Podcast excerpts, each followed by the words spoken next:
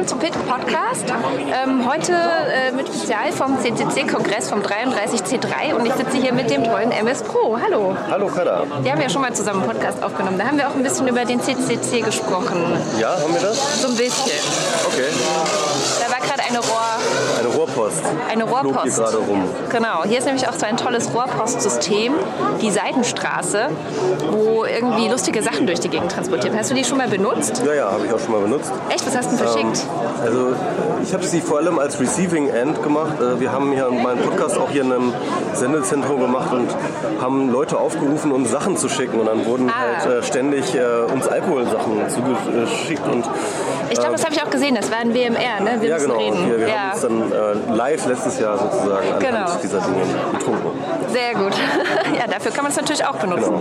Ja, schön. Was hast du schon gesehen jetzt hier so für, für Dinge, für Talks? Hast du interessante Sachen gelernt schon? Ja, also ich habe ähm, heute Morgen äh, oder sagen wir mal am Vormittag habe ich mir einen sehr schönen Vor äh, Talk von dem Saud angeschaut. Äh, Von wem? Saud, Saud. Saud heißt er. Saud. Genau. Ähm, ich habe leider seinen Nachnamen nicht, aber ich kenne ihn eigentlich ganz gut und also, er hat einen schönen Talk darüber gehalten, wie ähm, Stereotype über äh, muslimische Männer in äh, Videospielen und in äh, Videogames äh, transportiert werden. Und, äh, hat das sehr schön auch kontextualisiert mit ähm, sag ich mal, Stereotypisierung von Schwarzen und von Juden in der Vergangenheit.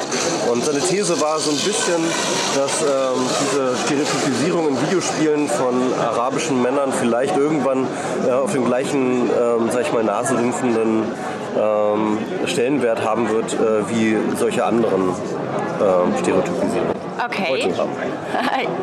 Hier laufen immer Leute bei einem vorbei, die man irgendwie kennt. Das, Ja. äh, geht dir das auch so, wenn du so rumläufst? Das geht mir auch so. Von A nach B zu kommen, ist manchmal ganz schön schwierig. Manchmal verstecke ich mich auch.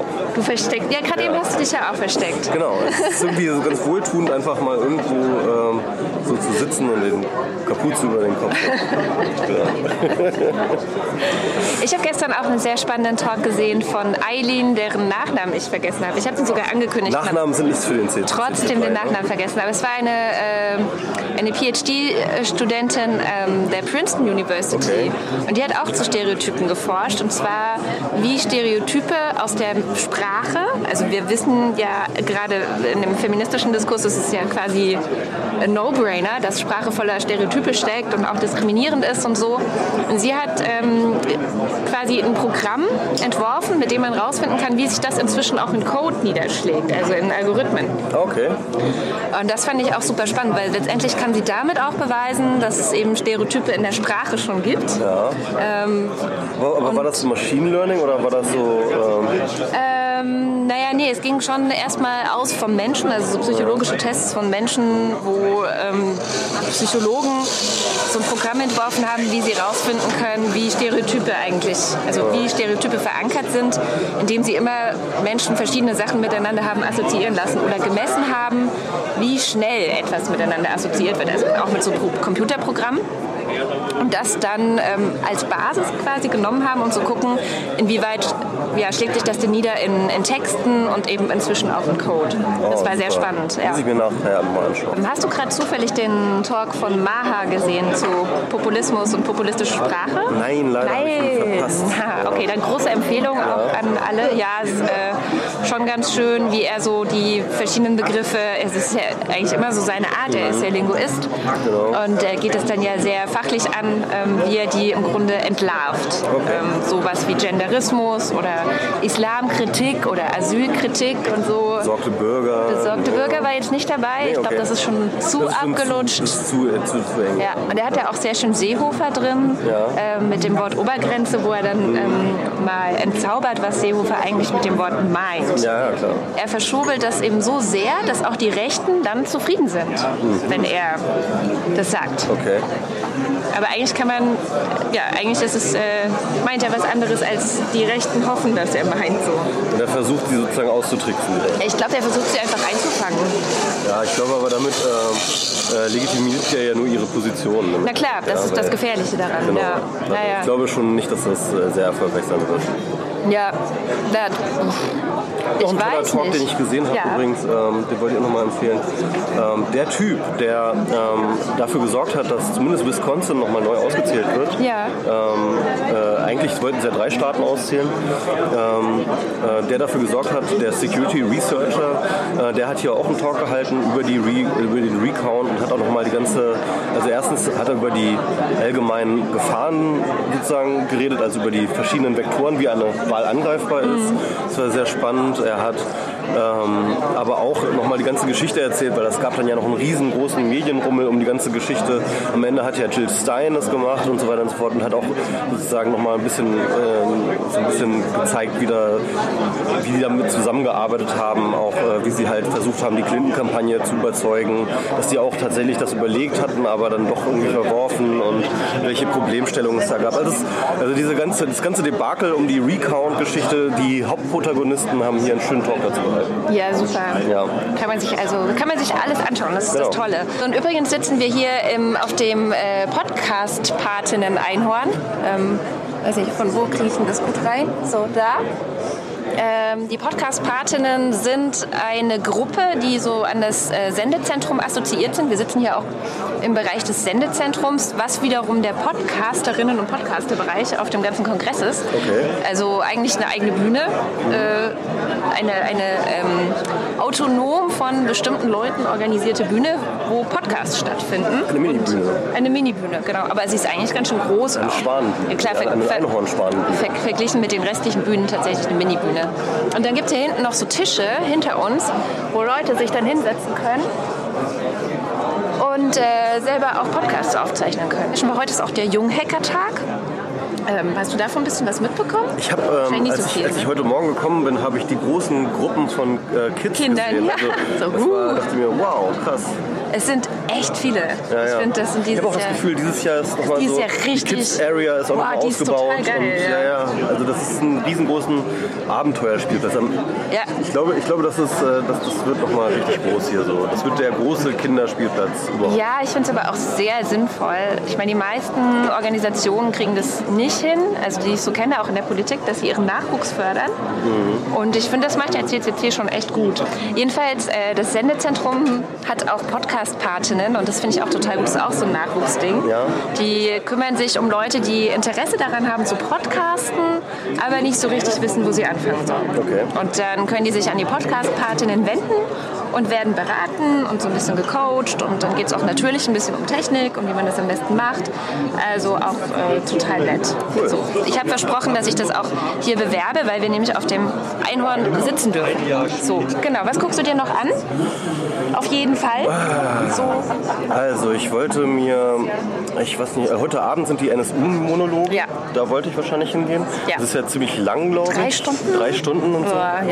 Äh, also mal gucken, also wenn es spannend ist, dann werde ich da auf jeden Fall Ja. durchhalten. Und ich glaube, das ist eine, auch ein schönes Zeichen und äh, das werde ich mir mal auf jeden Fall anschauen. Ja. Und bei dir? Ähm, ja, auch die NSU-Monologe und äh, mal gucken, ob ich es schaffe. Diese Security Nightmares finde ich eigentlich auch immer ganz schön. Ähm, ob ich die morgen schaffe. Und ich muss auch noch mal moderieren. Aber ja, das sind so die Sachen, die ich mir auf jeden Fall noch angucke. Beim Rest laufe ich immer so rein. Okay. Ja, genau. Also, ich mache dieses Jahr auch So ganz zufällig. entspannt, so, äh, wo mich das so hintreibt. Ja. Gut, dann vielen, vielen Dank fürs Ja. Gespräch. Viel Spaß noch auf dem Kongress. Ähm, und alle, die jetzt Lust darauf bekommen haben, ähm, auf jeden Fall die Augen offen halten. Nächstes Jahr ist es ja nicht mehr in Hamburg. Definitiv ja. nicht. Ja, kann man schon sagen, wo? Äh, Ich habe noch nichts gehört. ich habe was gehört, aber ich, es ist Äh, nicht aus berufener Quelle. Ich Wir lassen das mit den Gerüchten lieber, äh, überlassen es lieber anderen mit den Genau. Fake News. Ne? Genau, genau. Ja, genau. Äh, alles, alles glauben, was auf Twitter steht. Das ist, Ja, das ist ganz, ganz wichtig. So vor allem auch ähm, diese, diese besondere neue Sprache der Populisten gut lernen. Ich habe heute auch gedacht, der, der Ma hatte so eine kurze Übersicht, da stand irgendwie zum Thema Gender, was es da so für Wörter gibt, Genderismus und Genderideologie und Genderfaschismus und so. Und das ist, sind so genau die Worte, bei denen ich immer so denke, ah ja, du brauchst eigentlich nicht weiter diskutieren, also zumindest nicht online. Da kannst du eigentlich, also da mache ich dann schon immer zu und stelle stumm oder so, weil das ähm, bringt in der Regel nichts. ja, das ist, das War eine ein schöne Übersicht. Warnsignal. Ne? Ja, war eine schöne Übersicht.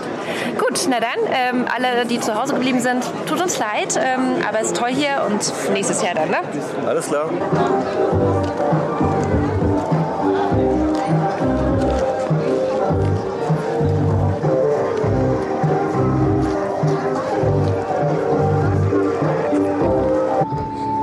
Willkommen nochmal. Ich sitze jetzt hier mit der lieben Kypra Gümijay. Hallo Kypra. Hallo. Und mit Nathalie Mayroth. Ähm, beide irgendwie Pickerin, aber du hast schon länger nicht mehr, ne? Ja, ich werde im nächsten Jahr wieder. Nächstes Jahr, 2017. Genau. Guter Vorsatz für 2017. Kypra macht wieder mehr bei Pickt. Genau. Und du pickst auch bei Feminismen und Liebe, Sex und Wir. Ja, ganz, ganz genau. Ganz genau. Und ansonsten beide irgendwie so, du bist so Aktivistin und Journalistin und Autorin und bekannt durch Ausnahmslos, vor allem in diesem Jahr. Große Aktion nach äh, dem Vorfällen am Kölner Bahnhof. Und du bist auch Journalistin und schreibst vor allem so für so Online-Medien, wenn ich das richtig gesehen habe. Ja, ne? junge Medien, also nicht nur online, aber auch ähm, für die Taz, für die SZ, mal für die jüdische Allgemeine. Und ich schreibe vor allem über Suppe- und Popkultur und gerne über Frauenthemen. Ja, wie findet ihr es denn hier so als Frauen, als Feministin? Das ist mein erstes Mal und ich bin total überwältigt gewesen, weil ich ähm, den Fehler gemacht habe, gleich im vierten Stockwerk einzusteigen, wo alles so esoterisch und äh, total fancy und äh, abstrus und irgendwie so wie aus dem Matrix-Film war und ich aber das total cool fand. Und ich dachte, alles wäre so. Dann kam so Stockwerk 3, war ein bisschen dann eine Enttäuschung.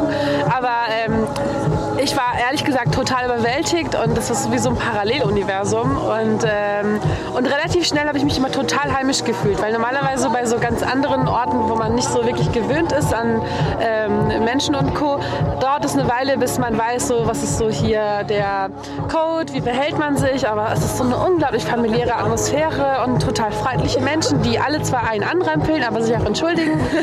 Und ähm, ja, Bei 12.000 Leuten bleibt das auch nicht aus, ne? ja, es ist sehr voll. Ähm, aber ich muss sagen, ähm, ich, das hat mich total überwältigt. Und ich finde es richtig großartig hier, vor allem die Familienfreundlichkeit als so frische Mama. Äh, da ist mein Herz aufgegangen. Jetzt werden wir eingedampft vom, Genau. vom Drachen. Wir sitzen hier nämlich direkt äh, neben einem wunderschönen Drachentier. Und du bist du auch das erste Mal da oder schon öfters da gewesen? Nee, es ist mein erstes Mal. Ich, von allen Seiten sind sie irgendwie gekommen und gemeint, fährst du auch hin, fährst du auch hin. Und dann muss ich natürlich auch hinfahren.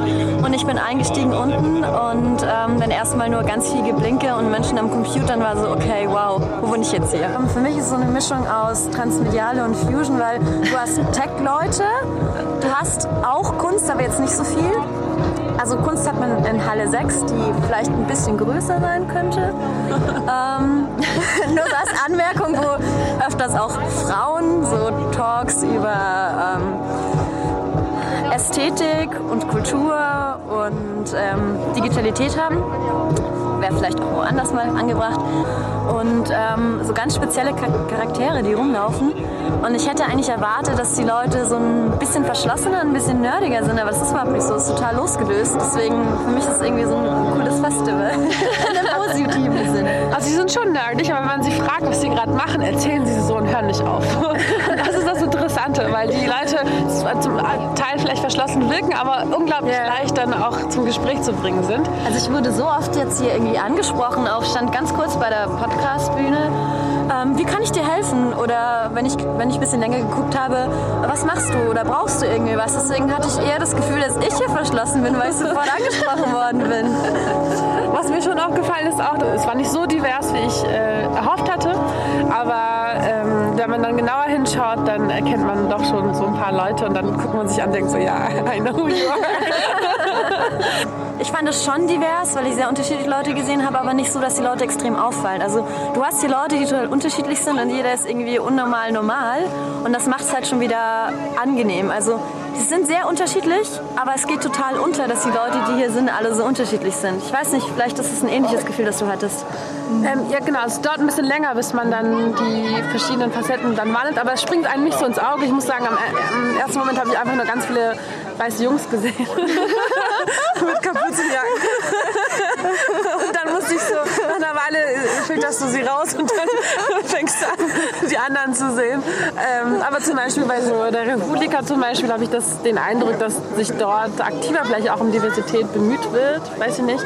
Ähm, und da, dort springt es mir halt nicht sofort ins Auge, dass es ähm, nicht so divers ist oder diverser sein könnte. Das glaube ich auch. Auf der anderen Seite ist, glaube ich, hier auch so ein großer Trend einfach, mir ist es egal. So. Mir ist es so ein bisschen egal, was ich anhabe. Ich habe halt ähm, einen Pulli an und ich habe halt eine Jeans an und dann ist die halt blau und dann ist es halt irgendwie schwarz und dann habe ich meinen Hoodie und dann fällt es, glaube ich, auch nicht so auf, weil Diversität, klar, ist jetzt nicht nur, ob ich weiß bin oder ob ich eine Frau bin, aber man kann das schon auch nochmal mit Klamotten unterstreichen. Wenn das aber einfach nicht so wichtig ist, dann glaube ich, wird es immer schwieriger, das dann zu sehen. Also zum Beispiel, mir geht es so, dass ich auf keinem Event so viele Transmenschen sehe. Das, äh, Das ist mir gar nicht aufgefallen. ja. also, Das habe ich äh, hier mehr gesehen als zum Beispiel auf der Republik. genau, oder, oder einfach Männer, die ganz viel Frauenkleidung tragen oder so. Das müssen ja dann nicht gleich trans sein, sondern das ist dann irgendwie genderqueer oder wie auch immer man das nennt. Sehr androgyne Typen einfach. ja, genau. Wo Ja. man es nicht so genau weiß, aber es ist eigentlich auch voll egal. ist voll egal. Typen, die ich bei der Republika nicht sehen würde. Oh ja, das stimmt. Äh, also zum Beispiel Leute, die äh, so total abgespaced angezogen sind. Viele Katzenohren gibt es, finde ich. Viele, viele, und das Neueste sind Regenbogenkatzenohren, finde ich auch sehr hübsch. Ich habe schon einen Drachen gesehen. Hast du den schon gesehen? Ein Drachen? Ja, der ist grün und hat leuchtende Schuhe. Ja, mein Mann hat den gesehen und der äh, meinte dann so, laufen die alle so rum. Was habt ihr schon gesehen? Also was war für euch hier bisher so das Beeindruckendste, was ihr gesehen habt? Fangen wir mal bei dir. Ähm, beeindruckendste weiß ich nicht genau, da haben wir uns gestern noch drüber unterhalten. Ich habe leider nur das Ende gesehen, aber von der Spiegel Online-Analyse. Da hat sich ein junger Mann daran gemacht und ich glaube über drei Jahre hinweg, ohne was Falsches zu sagen, hat er Artikel von Spiegel Online heruntergeladen zu verschiedenen Uhrzeiten und hat dann verglichen, wie wurde ein Teaser geändert, wie wurde eine Überschrift geändert, ähm, welche Korrelationen gibt es zwischen Autoren, welche Autoren haben gleichzeitig Urlaub, weil sie nicht veröffentlichen. Und es war so, okay, ich habe auch schon über Bento veröffentlicht, das auf Spiegel Online ausgespielt wird, bin ich jetzt Teil davon. Und das war so super interessant, aber auch so ein unbehagenes Gefühl, weil man auf einmal zu der Personengruppe gehört, die auch beobachtet wird. Das war schon wow. Ja, okay. Und du?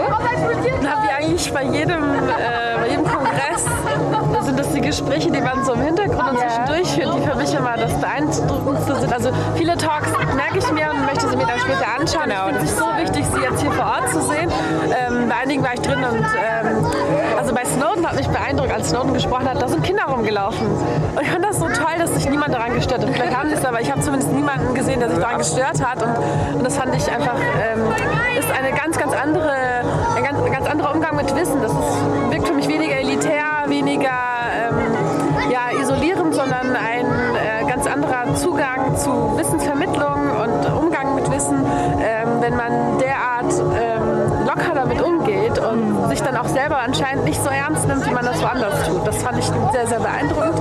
Ähm, und ja, die Gespräche ähm, haben dadurch, dass man inspiriert ist von der ganzen Umgebung, dann auch noch ein, ähm, ja, so, so ein Touch von, es ist viel möglich. Und jetzt gestern haben wir eine Idee gehabt, die will ich jetzt noch nicht so äh, äh, streuen. Nicht über aber, ungelegte Eier reden. genau, aber äh, total spannende. Also es ergibt sich einfach viel. Genau, weil halt viele Kompetenzen hier einfach dann zusammenlaufen. Ja. So, du hast dann Leute, die programmieren können und Leute, die sich irgendwie äh, normalerweise ihrem Kämmerchen ähm, äh, Gedanken über die Welt machen und ähm, philosophieren und dann kommen halt so unterschiedliche Charaktere zusammen.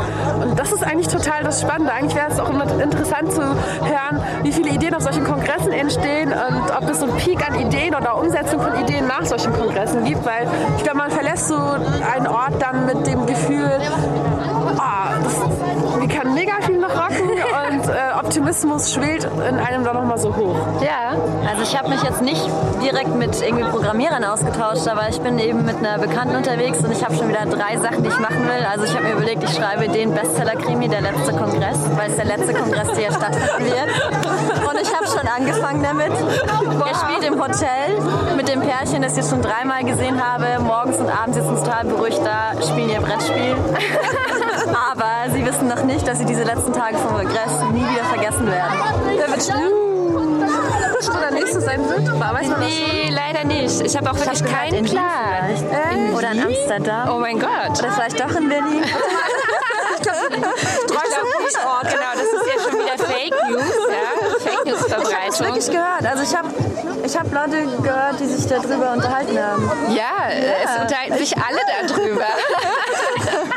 Nee, aber was mich am meisten interessieren würde, ist, wenn du sagst, du warst schon öfters hier, wie sehr sich das verändert hat. Ich meine, Kinder haben hier einen riesigen Platz, Musik Ja. ist total wichtig, das Miteinander reden, die Orte. Also es gibt hier ähm, lauter Matratzen, es gibt Sitzkissen, es gibt Ort wird transformiert, überall sind, äh, alles ist zugeklebt und Ja, verändert. Hängematten. Also seit wann ist das wirklich so ein warmer Ort, dass man irgendwie rumhängen will und äh, quatschen?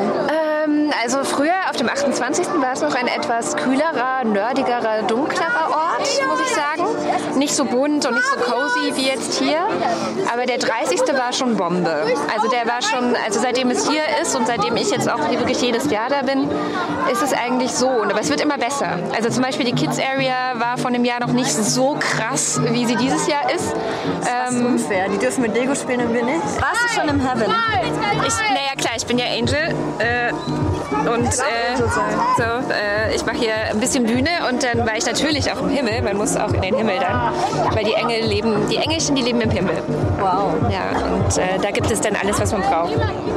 Und da gibt es auch sehr leckeres Essen, muss ich sagen. Aber leider nur zweimal für, für, für Helfer. Gab es dieses 621 jedes Jahr?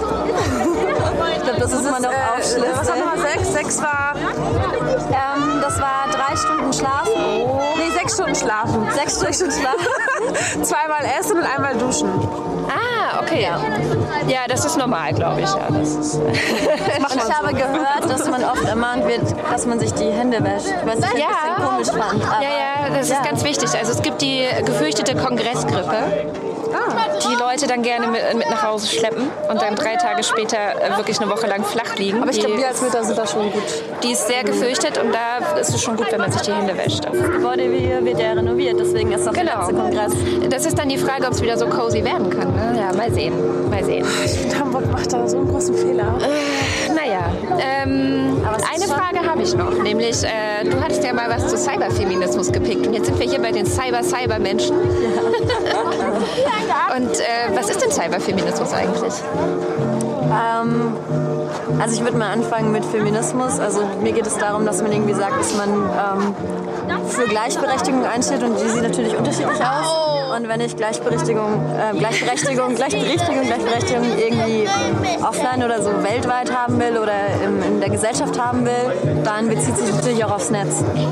Und ähm, da muss man vielleicht auch überlegen, ob das dort anders funktioniert oder nicht, weil im Internet habe ich prinzipiell die Möglichkeit, jeder zu, ja, eine andere Identität anzunehmen und ähm, jemand anders zu sein. Feminismus beschäftigt sich halt mit diesen Ideen. Also auch, dass ich ein Avatar sein kann und dass es dann, wie gesagt, egal ist und dass ich halt von einer anderen Perspektive Sachen denken kann. Also ich zum Beispiel habe den Eindruck, dass ich äh, diesen Aspekt des Netzes nie genutzt habe, weil ich von Anfang an immer mit Klarnamen im Netz war.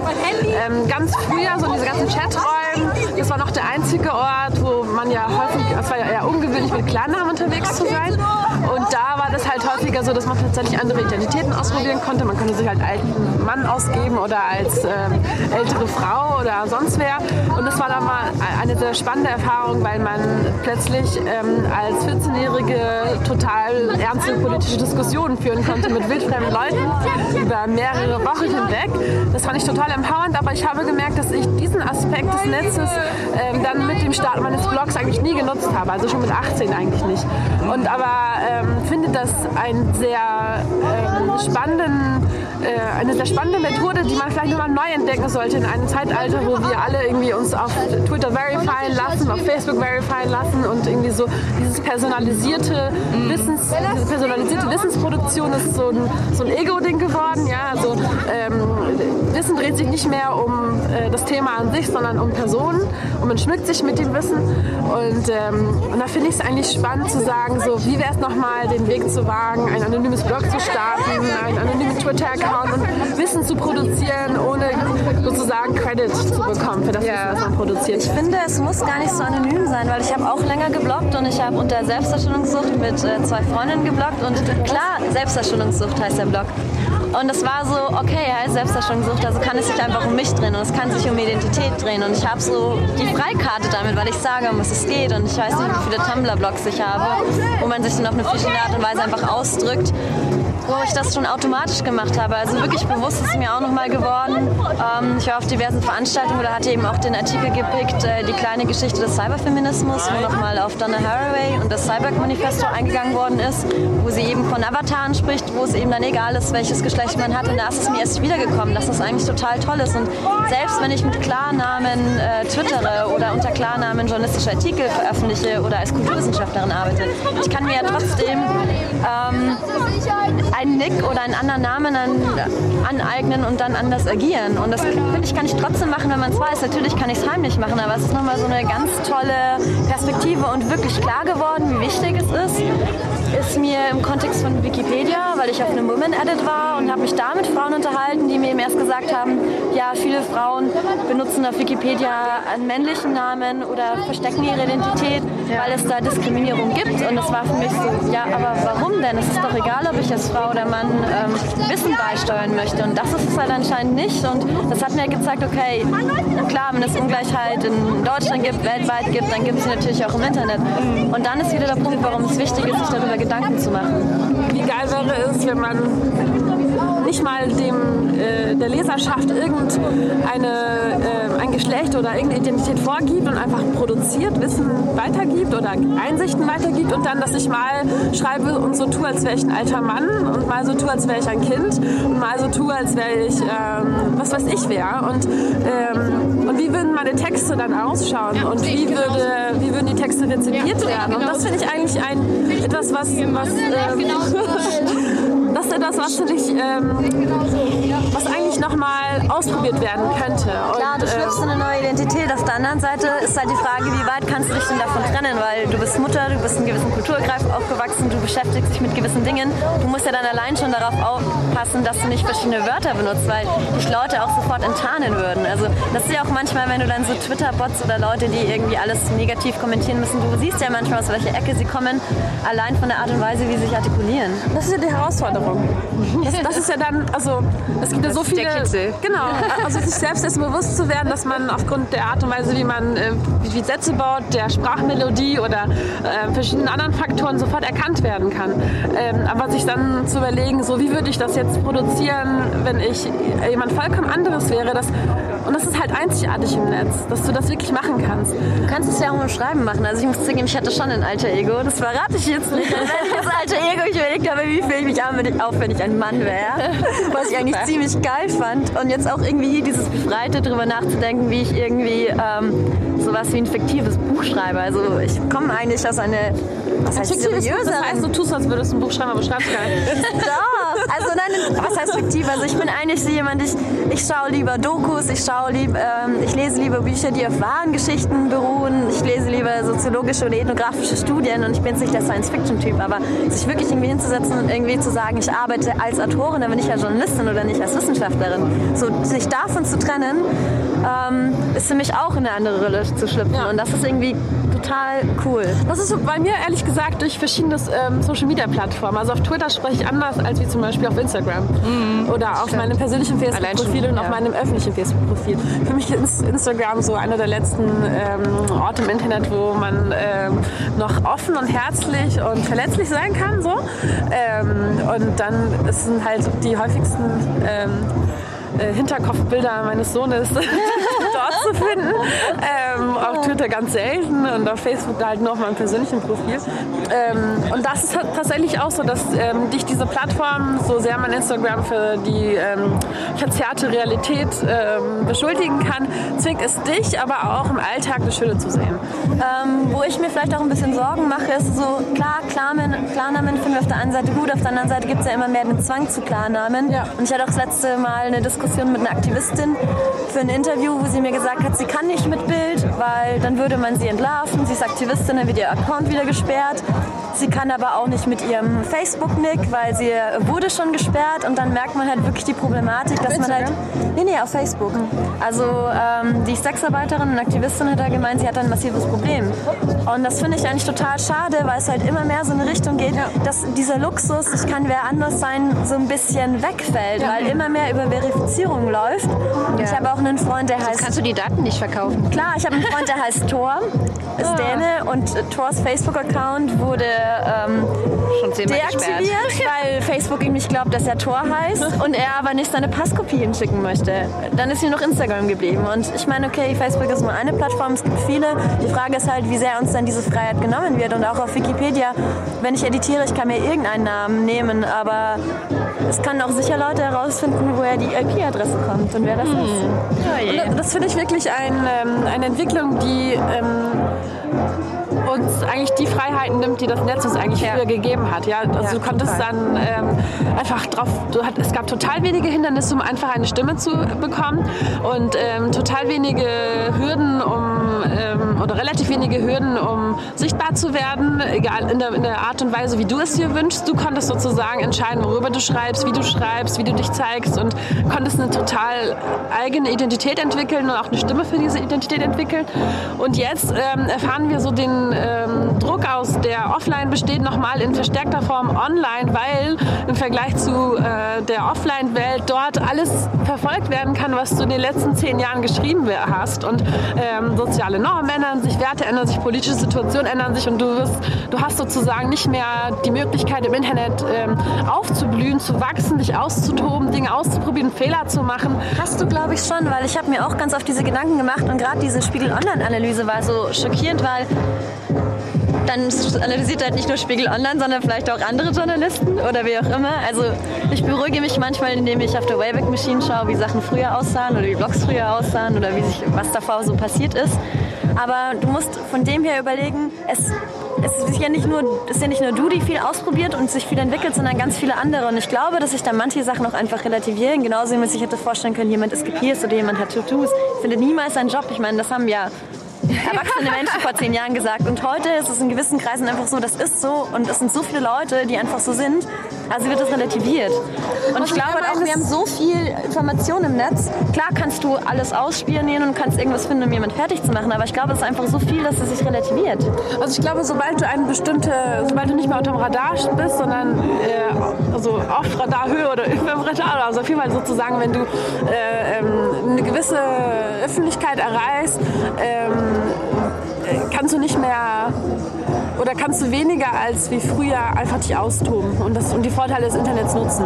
Und ich glaube, dass diese Schwelle ähm, im Internet immer weiter nach unten sinkt. Also Ja und nein. Also ich weiß nicht, ein bisschen altes Beispiel, aber ähm, der verbotene Blog von Ai Weiwei. Ich fand das nur toll, weil der hat einfach geblockt, um den Leuten zu sagen, ich bin noch da. Also jetzt unabhängig von seiner Kunst. Und da war es eben genau das Gegenteil. Und ein Sascha Lobo stellt auch online, wo er sich immer bewegt. Also ich finde, so eine Online-Identität kann dich auch einfach total schützen, weil wenn du jetzt irgendwie dich zu Feminismus äußerst, wenn du deinen Standpunkt äußerst, wenn du klar machst, was dir wichtig ist, und dann kommt auf jemand, auf einmal jemand und behauptet das totale Gegenteil von dir, dann wird es auch trotzdem schwierig. Das kann doch ein Schutz sein. verstanden. Also Ich glaube, zusammenfassend kann man äh, sagen, dass äh, es hat einfach Vor- und Nachteile. Also ich glaube, wenn man sozusagen in Kypras ähm, Dimensionen unterwegs ist, du hast ja unfassbar viele Feinde auch schon. Du hattest ja einen sehr bewegenden Vortrag auch auf der Republika dieses Jahr, wo du gesagt hast, der Hass ist wahnsinnig organisiert. Ich äh, nehme an, auch wahnsinnig eingeschossen auf dich und deine, deine Aktivistinnen, ähm, Kolleginnen. Und das ist wahrscheinlich noch mal eine andere Nummer, als wenn ähm, bei dir jetzt ähm, in Tumblr oder sowas äh, jemand kommt, der dich scheiße findet? Oder hast du da auch schon so krasse Erfahrungen mit Hass? Also bei mir hält sich in Grenzen, weil ich glaube, ich war bis jetzt nicht gemein genug, was so in Ordnung ist. Also auch nicht gemein. nein, das heißt nicht gemein genug. Nicht. Also ich habe zum Beispiel, das hat mir sehr leid. Gemein in Anführungszeichen. Gemein ne? man in ist ja schon gemein, wenn man Anführungszeichen. einfach man sagt, äh, man ja. ja, ja. Aber es geht mir halt ehrlich gesagt auch nicht so. Ähm, äh, ich sehe halt wie, gewiss- wie gewisse Tendenzen sozusagen. Ne? Also einmal, dass immer mehr Druck aufgebaut wird, dass man ähm, mit Klarnamen zu sehen ist. Und es ist so ein so, so, so, eine, so, so eine Sucht oder so ein ähm, Bedürfnis danach, Leute. Ähm, dass Leute nackt sind in all ihren Facetten und du kannst sozusagen, also das ist sozusagen der Druck, der online auf Menschen aufgebaut wird. Ähm, und ich, ich meine, mein persönliches Empfinden ist, dass es früher nicht so war. Also Ja, Ambiguität war total okay Ja. und, und toleriert. Und Das Problem ist, dass insgesamt so die Inhalte hinter den Personen verschwinden. Genau, Und das will genau. man selber vielleicht gar nicht, sondern Ja. man möchte eigentlich die Inhalte in den Genau. Vordergrund stellen. Aber wenn man was sagt, wird sich sofort auf die Person eingeschossen. Genau, und das finde ich halt total Das problematisch. Das, das ist, das ist Aber das macht auch Social. Media. Ne? Genau. Genau. Also das ist ja danach ausgelegt, dass es um Persönlichkeiten geht. Genau. Und nicht so sehr Du um weißt doch, dass du eine Person eher angreifen kannst, als jetzt irgendwie ein Thema. Und wenn da jetzt irgendwie einfach Leute da sind, die finden es irgendwie nicht so cool, dass Frauen sich äußern zu gewissen Themen, dann suchen sie sich klar was Persönliches raus. Ja. Genau. Ja, wir müssen mal in die Zukunft blicken, würde Genau. ich sagen. Ähm, ich finde, okay, dann um das positiv zu formulieren, dann erstmal negativ anbeginnend. Äh, früher hatten wir, ähm, war sozusagen das Wissen etwas mehr abgekoppelt von den Personen, die das Wissen produziert Genau. haben. Und es ist jetzt mehr, ne, wir schmücken uns, wie gesagt, mit unserem Wissen wie mit Federn und äh, brüsten uns damit. Wir brüsten uns mit der Kritik, die wir an anderen ausüben.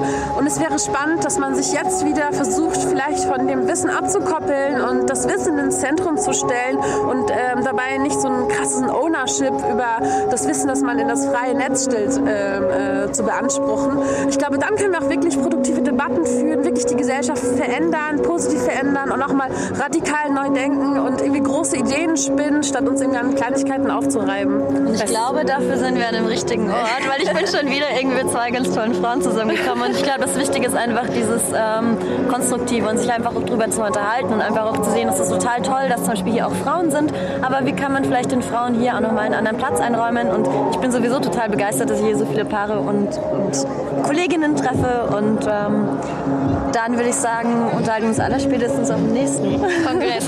Lieben herzlichen Dank, dass Danke ihr auch. euch in die Kälte gesetzt habt und eure Beine eingeschlafen sind. Aber können wir, den, Wagen? können wir bitte noch den Drachen zeigen? Wir machen noch mal ein bisschen den Drachen, genau. Hier kommt ein bisschen Drachen-Action. Und äh, genau, danke. Äh, Ciao!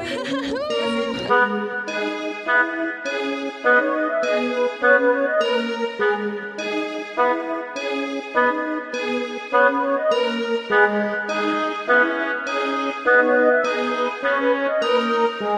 you.